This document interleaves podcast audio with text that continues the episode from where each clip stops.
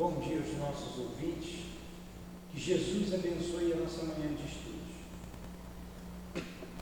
De novo, bom dia. Bom dia aos nossos ouvintes. Que Jesus abençoe a nossa manhã de estudos. Vamos estudar o livro A Gênese, porém leremos o Evangelho, faremos a nossa prece antes. Evangelho, capítulo 3, diferentes categorias de mundos habitados. Item 3. Do ensino dado pelos Espíritos, resulta que os diversos mundos estão em condições muito diferentes uns dos outros, quanto ao grau de adiantamento ou de inferioridade dos seus habitantes. Dentre esses mundos, existem aqueles cujos habitantes ainda são inferiores ao da terra física e moralmente. Outros estão no mesmo grau e outros lhes são mais ou menos superiores em todos os aspectos. Nos mundos inferiores, a existência é toda material. A vida moral é quase nula. As paixões reinam soberanas. Porém, à medida que a vida moral se desenvolve, a influência da matéria diminui de tal forma que nos mundos mais avançados a vida é, por assim dizer, toda espiritual. Querido Jesus, nos reunimos em Teu nome, em nome de Deus, para mais uma manhã de estudos em nossa casa de amor. Permita que os Teus enviados, como o professor José Jorge, o Camille Flammarion, o nosso altivo, diretor da nossa casa, com a coluna de espíritos que nos sustentam aqui no SEAP. Que eles venham, nos inspire, nos ajude no entendimento desse livro que o nosso Allan Kardec nos trouxe. Então, o patrono deste estudo, desse estudo, o professor José Jorge, o Camille Flammarion, o nosso Camille Flammarion, o Allan Kardec, em nome de Kardec, em nome desses espíritos, em nome de Leon Denis, em nome do amor, pois tudo aqui fazemos em nome desse sentimento sublime, em nome do nosso amor, do teu amor, Jesus. Mas acima de tudo, em nome do amor de Deus, nosso Pai, é que pedimos a permissão para iniciarmos os estudos desta manhã. Que assim seja.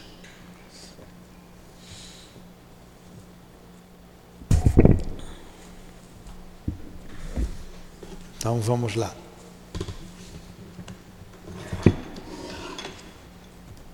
Página 221, princípio vital. Nós entramos no estudo dos fluidos. Princípio vital. Qual é a página? No meu é 221. Não, não é nos capítulo fluidos 10, não. Capítulo É a 10. gênese orgânica. Não, Nilton, nós já estamos no princípio vital. Sim, mas é o capítulo 10. Capítulo Ah, tá. 10, Capítulo 10. Gênese orgânica. Item 16, princípio vital. Correto? Tá, correto. Então estamos aqui na Gênese orgânica, capítulo 10, item 16, princípio vital. Começa de Ao afirmarmos que as plantas e os animais são formados dos mesmos elementos que constituem os minerais, é preciso entender que estamos falando no sentido exclusivamente material. Também aqui estamos tratando apenas do corpo. Sem falar no princípio inteligente, que é uma questão à parte, existe na matéria orgânica um princípio es- especial, imperceptível e que ainda não pôde ser definido. É o princípio vital. Esse princípio ativo no, no ser vivo é extinto no ser morto, mas nem por isso deixa de dar substância às pro- propriedades características que a distinguem das substâncias inorgânicas. A química que decompõe e recompõe a maior parte dos compostos inorgânicos também conseguiu decompor os corpos orgânicos, mas jamais conseguiu reconstituir sequer uma folha morta, o que prova que há na matéria orgânica alguma coisa que não existe nos compostos inorgânicos. Então, pelo que nós lemos aqui, você pode dividir em duas partes os seres: seres orgânicos e seres inorgânicos. O que, que caracteriza o ser orgânico, Júlia? A vida. Tudo que tem vida, a gente pode classificar como ser orgânico. O que caracteriza o ser inorgânico? O que não tem vida. A pedra, o ar, a areia, o grão de areia, enfim, a água, seres que não possuem a vida. E o que que dá a vida? A gente vai entrar aqui mais nisso, embora ele falou aqui muito superficialmente. É esse princípio vital. É o que dá vitalidade. O que é diferente do princípio espiritual, como ele colocou aqui. O princípio espiritual é uma coisa, o princípio vital é outra coisa. Como nós aprendemos no livro dos Espíritos, a morte se dá pelo esgotamento dos órgãos. E o que é o esgotamento dos órgãos? É a saída do fluido vital. É o fluido vital que dá a vida. Entendeu, Júlia? Tudo bem até aí? Continua lendo. Será que o princípio vital é algo distinto, que tem uma existência própria? Ou então, para reentrar no sistema da unidade do elemento gerador, é apenas um estado particular, uma das modificações uma das modificações do fluido cósmico universal que se torna princípio de vida, como se torna luz, fogo, calor ou eletricidade, é neste último sentido que a questão é resolvida pelas comunicações reproduzidas acima. Capítulo é, 6, Astronomia Geral. Porém, qualquer que seja a opinião que se faça sobre a natureza do princípio vital, ele existe, uma vez que observamos os seus efeitos. Pode-se, portanto, admitir logicamente que os seres orgânicos, ao formarem, assimilam, assimilaram o princípio vital, que era necessário a sua destinação, ou se preferirem que esse princípio se desenvolveu se em desenvolveu. cada indivíduo por efeito da combinação dos elementos, assim como se vê sob o domínio de certas circunstâncias. Surgem o calor, a luz e a eletricidade. Então, esse princípio vital, que é o princípio da vida, ele que dá a vida a tudo. É, da onde ele veio, a gente não sabe. A gente diz que ele vem do todo. A gente absorve quando nascemos. Mas esse mecanismo, ele não explica, nem vai explicar aqui. É, o corpo morre porque sai o fluido vital. Então vamos lá, número 18, combinando-se Combinamos-se o oxigênio, o hidrogênio, o nitrogênio e o carbono, sem o princípio vital, forma-se apenas um mineral. Um outro corpo inorgânico, combinando-se o oxigênio, o hidrogênio, o nitrogênio e o carbono, sem o princípio vital, forma-se apenas um mineral ou um, um corpo inorgânico. O princípio vital, modificando a constituição molecular desse corpo, dá ele as propriedades especiais. Em lugar de uma molécula mineral, tem uma molécula de matéria orgânica.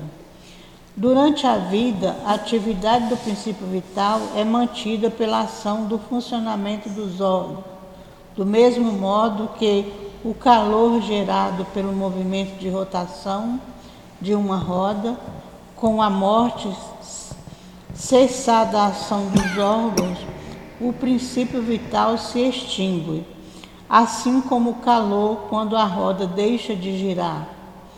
Mas o efeito produzido por esse princípio vital sobre o estado molecular do corpo subsiste mesmo depois da extinção desse princípio, assim como a carbonização da matéria subsiste após a extinção do calor.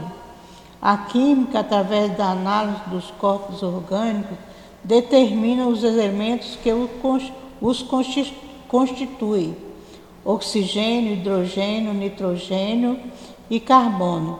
Ela, porém, não pode reconstituí-los porque, não existindo mais a causa, não é possível reproduzir o efeito, ao passo que ela pode reconstituir uma pedra. Então vamos lá. Vamos imaginar um carro. O que que faz o carro funcionar? O combustível. Que as peças do motor se movimentam.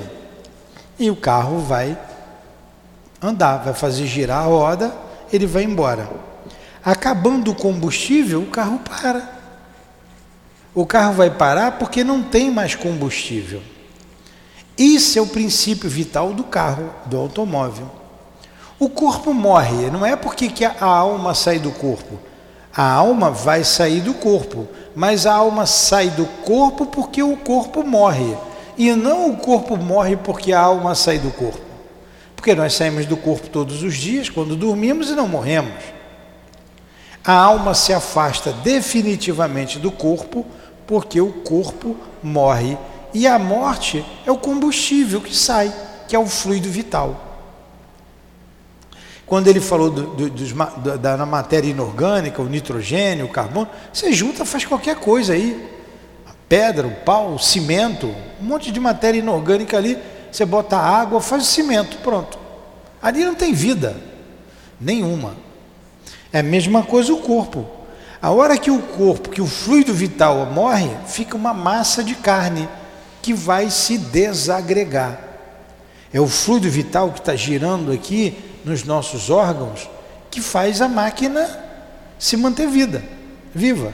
Morreu, ela se desagrega. Então, quando tem alguém, um paciente com morte cerebral e que está alimentado pela máquina, a máquina oferece àquele corpo a energia vital, a energia para ele ficar vivo.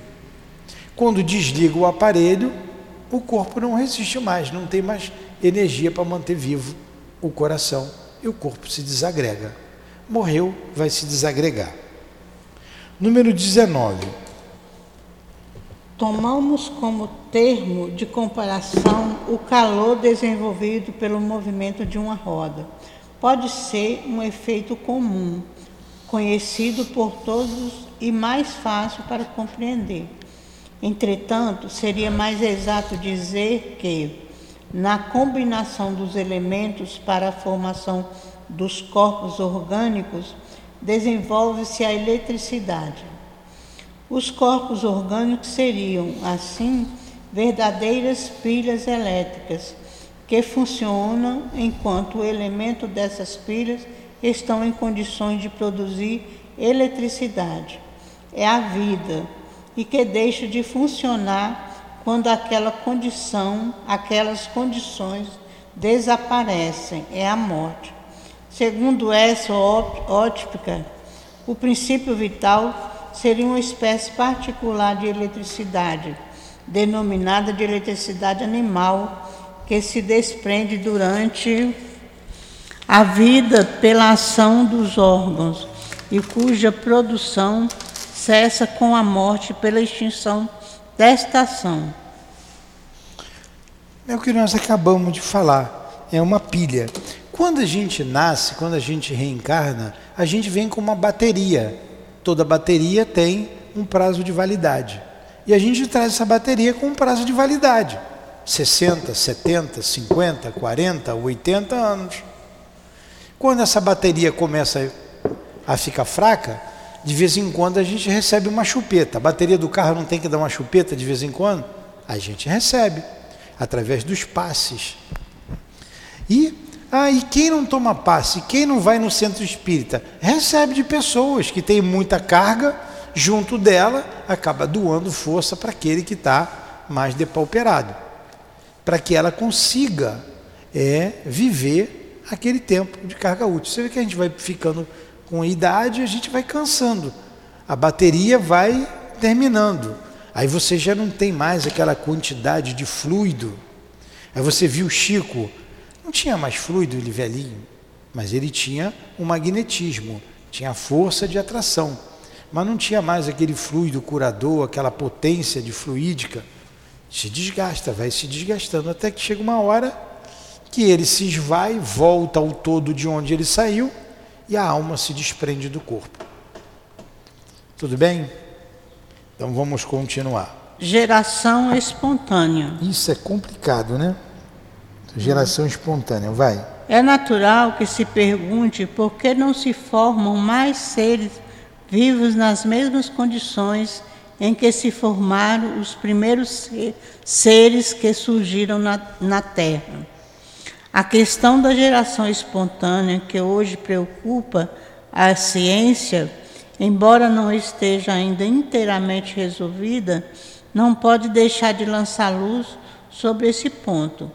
O problema apresentado é este: nos tempos atuais, há a formação dos seres orgânicos pela simples reunião dos elementos que os constituem sem embriões previamente gerados da maneira normal, ou seja, sem pais nem mães, os partidários da geração espontânea respondem que sim e se apoiam em observações diretas, que parecem concludentes.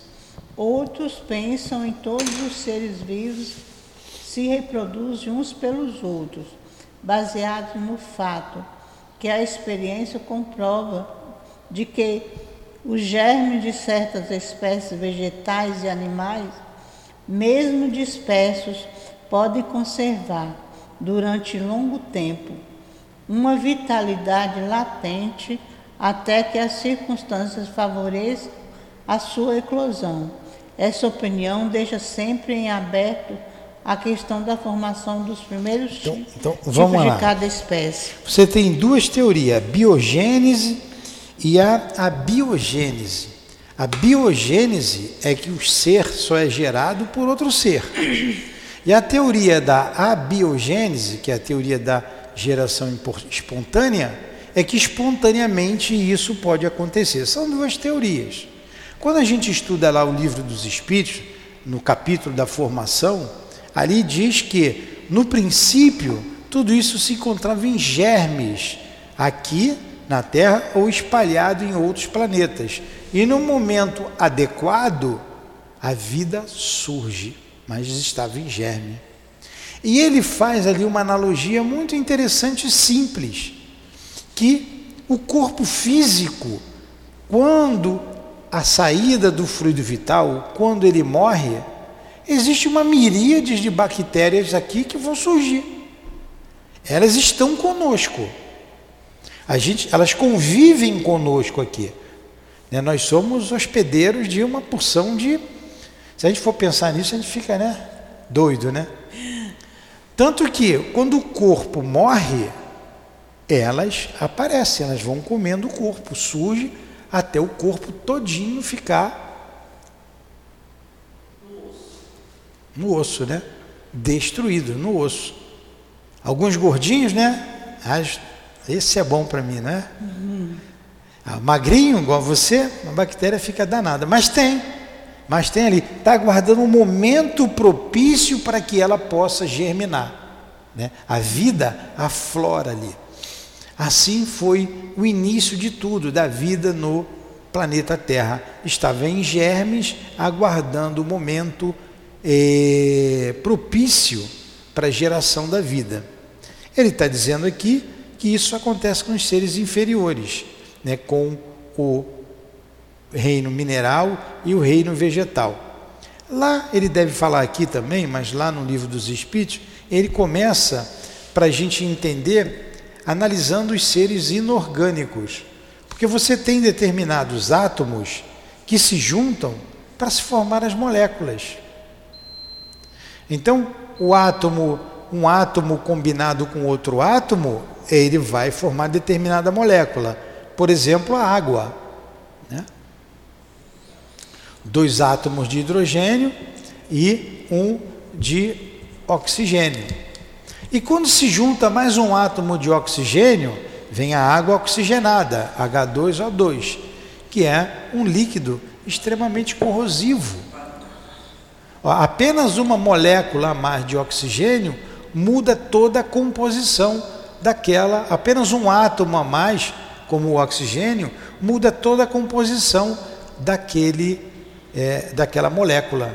Deixa de ser água, passa a ser algo corrosivo, venenoso. E assim vai. Assim vão a formação dos elementos inorgânicos. O veneno, algo que é venenoso, e numa proporção menor passa a ser salutar, numa outra combinação possa ser um remédio. Então, com os princípios orgânicos, por que não vai se dar o mesmo? Por quê? É a analogia que Allan Kardec faz. Por que, que não se daria o mesmo? Então, ele acha que esse é o mesmo princípio. Aí ele fala do corpo que está aguardando só o um momento para surgir a vida. Aí no item 21, deixa eu ler o 21 aqui. Sem discutir as duas teorias, convém observar que, evidentemente, o princípio da geração espontânea só pode se aplicar aos seres de ordem mais inferiores do reino vegetal e do reino animal, naqueles em que a vida começa a despontar e cujo organismo extremamente simples é, de certo modo, rudimentar. Foram esses, efetivamente, os primeiros seres vivos que apareceram na Terra e cuja formação deve ter sido espontânea. Estaríamos assistindo assim uma criação permanente análoga à que ocorreu nos primeiros mundos. Nos primórdios, primeiros mundos, não nos primórdios do mundo.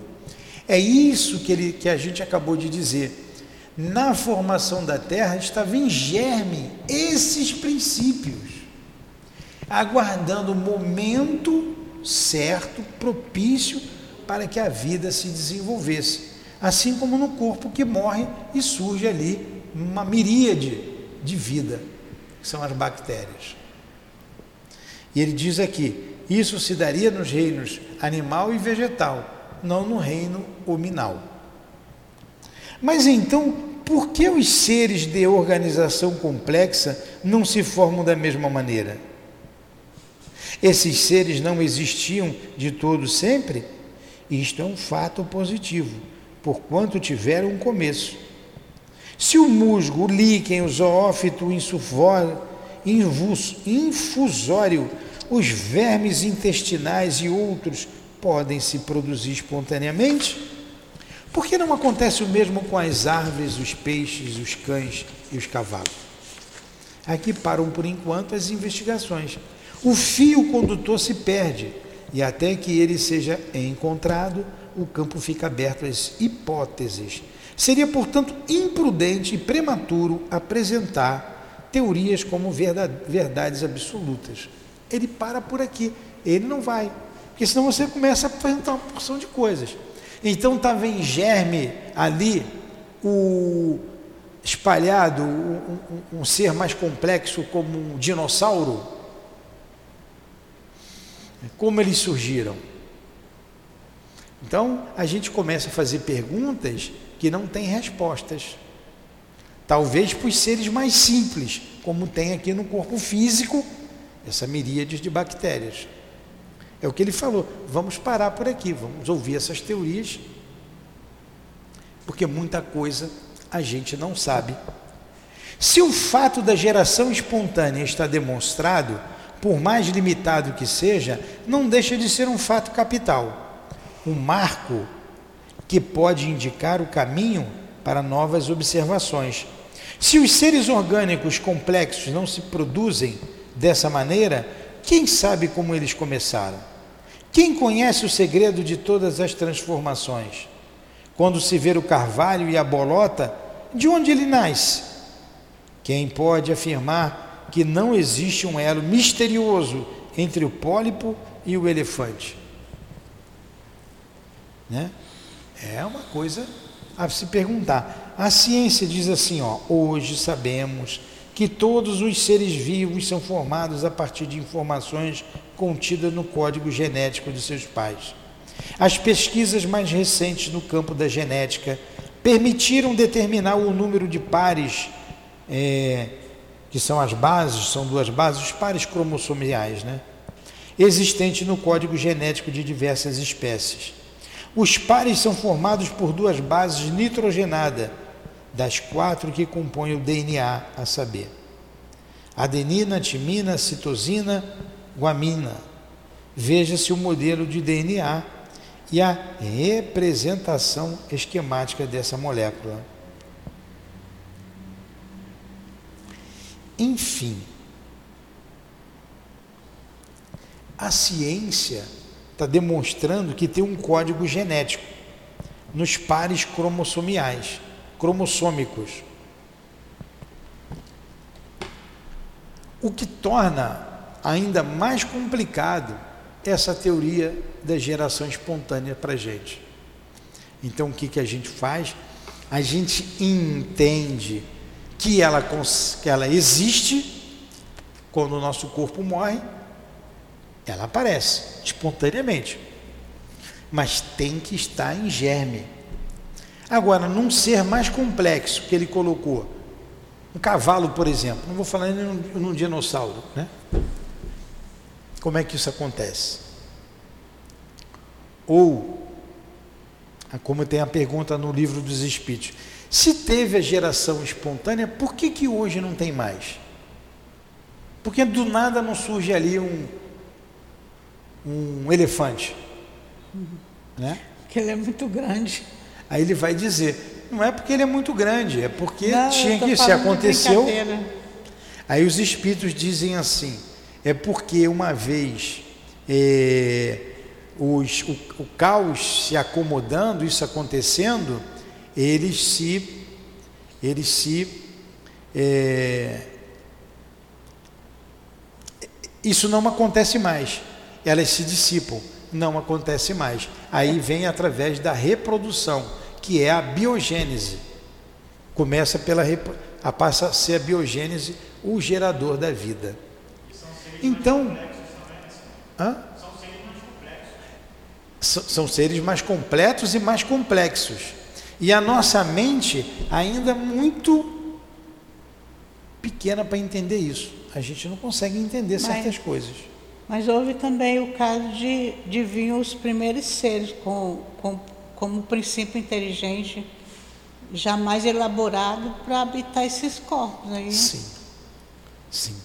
Mas aí é um outro conhecimento, não está aqui nesse entendimento da genética, da biogênese, do princípio de tudo. Vir outros seres de outro planeta para cá, para habitar e etc, etc, explica tudo. Explica, tudo bem. Mas não explica que por esse conhecimento caminho, né? aqui. Esse caminho aqui não. É, a gente não sabe, né? Vamos lá, vamos continuar. Vamos guardar a nossa ignorância, até mesmo para entender esse texto. A gente vai terminar daqui a cinco minutos. Deixemos ao tempo o cuidado de levar a luz ao fundo desse abismo. Ó, se um dia ele puder ser sondado esses conhecimentos são interessantes, sem dúvida, sob o ponto de vista da ciência pura, mas não são eles que influem nos destinos dos homens. Então, vamos parar por aqui. E a escala dos seres orgânicos, a gente entra semana que vem, tá? A gente deu aí é, quase 40 minutos de estudos. 35 minutos de estudo. Vamos fazer a prece e vamos parar. Para a gente ir bem devagarinho nessa compreensão. Né, Luciene? Sim, é bem difícil assim. É, a gente conclui, a gente conclui a aula dizendo que não sabemos nada, né? Vamos continuar aqui pesquisando. Lembrando de só, Só sei que nada sei. Então vamos entrar aqui na escala dos seres orgânicos. Next week. Próxima semana. Nós te agradecemos, Jesus, agradecemos aos nossos guias espirituais, ao nosso Kardec, ao nosso Ernesto, ao nosso querido José Jorge, ao Camille Framarion, pela inspiração, pelas orientações, pelos estudos que mexem com a nossa mente, que aguça a nossa mente, a nossa curiosidade, o nosso desejo de saber. Sabemos que muito nos falta ainda para compreender o princípio de tudo e somente os segredos que estão guardados com Deus, o Criador, que nós não temos acesso ainda, têm as respostas que precisamos. Que Deus nos ajude a estudar sempre, a trabalhar sempre, a pesquisar, a buscar o conhecimento mas também trabalhar o nosso sentimento, reconhecer a nossa pequenez e sermos humildes e simples de coração. Agradecidos a todos, a Deus, a Jesus, pedimos a devida permissão aos guias amigos que dirigem esta casa de amor, este trabalho de estudos, ao nosso irmão altivo, que seja em nome deles, em nome do amor, do nosso amor. Em nome do amor de Jesus e de Deus, nosso Pai, acima de tudo, que encerramos os estudos em torno do livro A Gênese. Que assim seja.